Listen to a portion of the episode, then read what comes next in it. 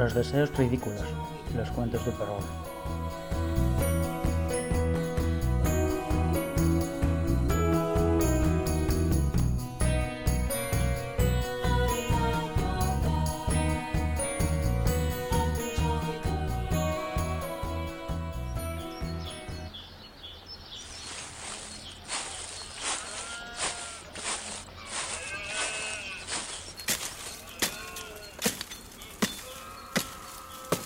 El cielo solo me trae penurias. Solo corto leña y más leña y no nos da para nada. Quisiera tener más para poder comprarme más cosas. Ser más rico. Tener una casa más grande. Qué dolor. No poder hacer nada en esta vida sin dinero. Ni un solo deseo se me ha concedido por parte de estos que llaman dioses. Solo hambre, trabajo y más trabajo y más trabajo y escasez. Leñador, no te quejes de tu vida. ¿Qué quieres pedirme para mejorarla? Yo, como Dios que soy, puedo hacer lo que quiera para contigo. Solo pídemelo. Nada, nada, no quiero nada. No más truenos, no más rayos, no. Que cesen todos tus poderes, por favor, no creo en ti. ¿Por qué vienes a mí? No creo en ti. Que cesen tus temores, leñador. Vengo a demostrarte que eres injusto conmigo y que debes de creer en mí y adorarme como tu Dios. Yo, que soy el dueño del mundo, el soberano de todo lo conocido, te voy a conceder tres deseos. Los tres primeros que quieres formularme, sobre lo que sea, lo que quieras. Pero espera, espera, espera, leñador, espera. Espera, no tengas prisa. Piénsalos bien. Piénsalos antes de formulármelos. No olvides que son tres y solo tres los deseos. Piénsalos. Después de decirle esto al leñador, Júpiter se remonta a los cielos con la gracilidad, entre ruidos de rayos, truenos y tormentas. Tengo tres deseos. ¡Qué felicidad! Ahora voy a empezar a creer que Júpiter es el soberano y el dueño del mundo. Pero antes Tendré que ver si me concede los tres deseos, ¿no? Igual me engañó. Me los tengo que pensar muy bien. No los puedo desaprovechar. Voy a llevar esta leña que he cortado a casa y lo consultaré con mi mujer. A ver entre los dos qué es lo que decidimos.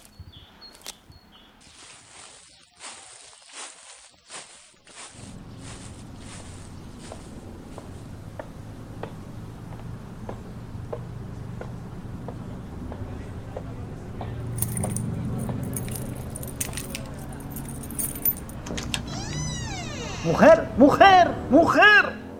¿Dónde estás? Enciende el fuego. Comamos, bebamos. Hoy es un día de alegría. Somos ricos, muy ricos. Solo tenemos que formular nuestros tres deseos a Júpiter y se nos concederá lo que pidamos. Me lo ha dicho. La mujer organizó todo en la mesa. Platos, vasos, cubiertos, todas las fuentes de casa llenas de comida. Encendieron una gran hoguera con la leña que trajo el leñador. Comieron, bebieron, rieron, pensaron en los deseos y soñaron con sus ilusiones. Este hombre estará bien de la cabeza. ¿Será todo una broma? Seguro que se ha dado un golpe en la rama y está diciendo tonterías. Luego él viene de la cantina. Pero es tan bonito el soñar. Lo que yo haría si pudiese cambiar esta miserable vida de penurias que llevamos. Tantas y tantas cosas pediría. En fin, soñar es gratis. Los pobres a lo nuestro. Trabajar y más trabajar y trabajar para poder comer y llevar una vida un poco digna. Mujer, te voy a contar lo que me ha pasado. Se me ha aparecido Júpiter. ¡Júpiter!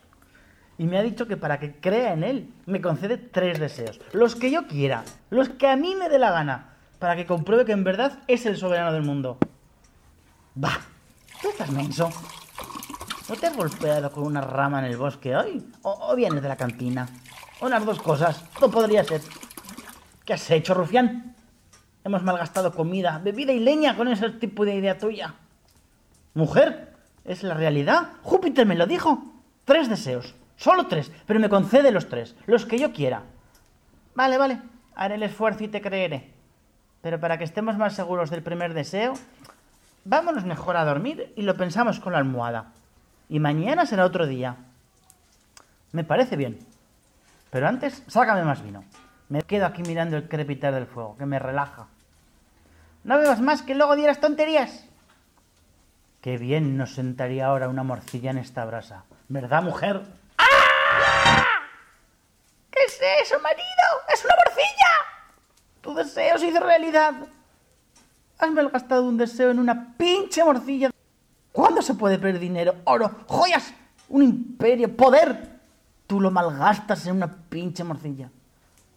¿Cómo es posible pedir una morcilla? está bien, mujer. Me he equivocado. Una gran equivocación. Lo siento. La próxima vez ya lo haré mejor. Sí, sí. Piénsalo mejor. Porque has pedido una pinche morcilla. El esposo deseaba, para sus adentros, quedarse viudo y así deshacerse de su pesada mujer. Pero no lo formuló. Por si acaso. ¡Ah! Los hombres nacimos para sufrir por vuestra culpa, mujeres. Maldita sea la morcilla, maldita por siempre. Quisiera Dios que te la colgaste en la punta de la nariz. Ante el deseo del leñador, a la mujer le apareció, de repente, en la punta de la nariz, una morcilla negra y larga, colgando, como si fuera un elefante. No le hacía buen efecto a la pobre mujer esa morcilla ahí colgando, y además, como la tenía sobre la zona de la boca, le impedía hablar con normalidad una ventaja para el marido, que no la tendría que escuchar más, pero un inconveniente grande para la mujer.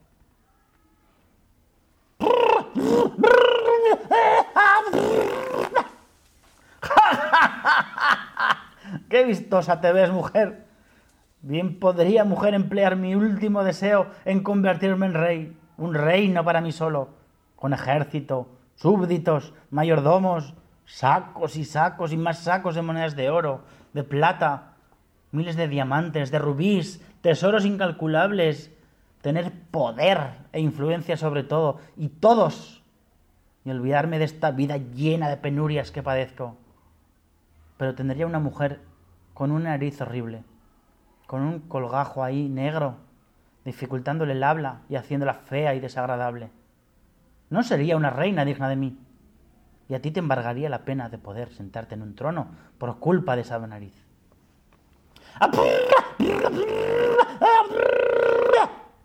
Sí, sí, sí, sí, ya, ya, ya. Ya sé, ya, ya. Bien pensado, podría tener todo eso. Sí. Pero no tendría la persona que más quiero en este mundo a mi lado. Estarías horrible con eso negro ahí. No serías digna de mi realeza. Prefiero quedarme contigo como estabas antes aun siendo pobres y pasando penurias, que a como estás ahora. Dioses, ya decidí mi último deseo. Es para mi amada esposa, que recobre la imagen que tenía antes, sin esa morcilla colgando ahí.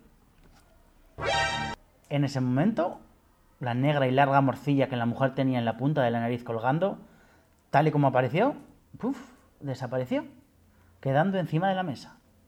Gracias, marido mío, gracias con ambos dos personajes felices y en esta casa disfrutando de sus nuevas vidas, Júpiter llama a su puerta.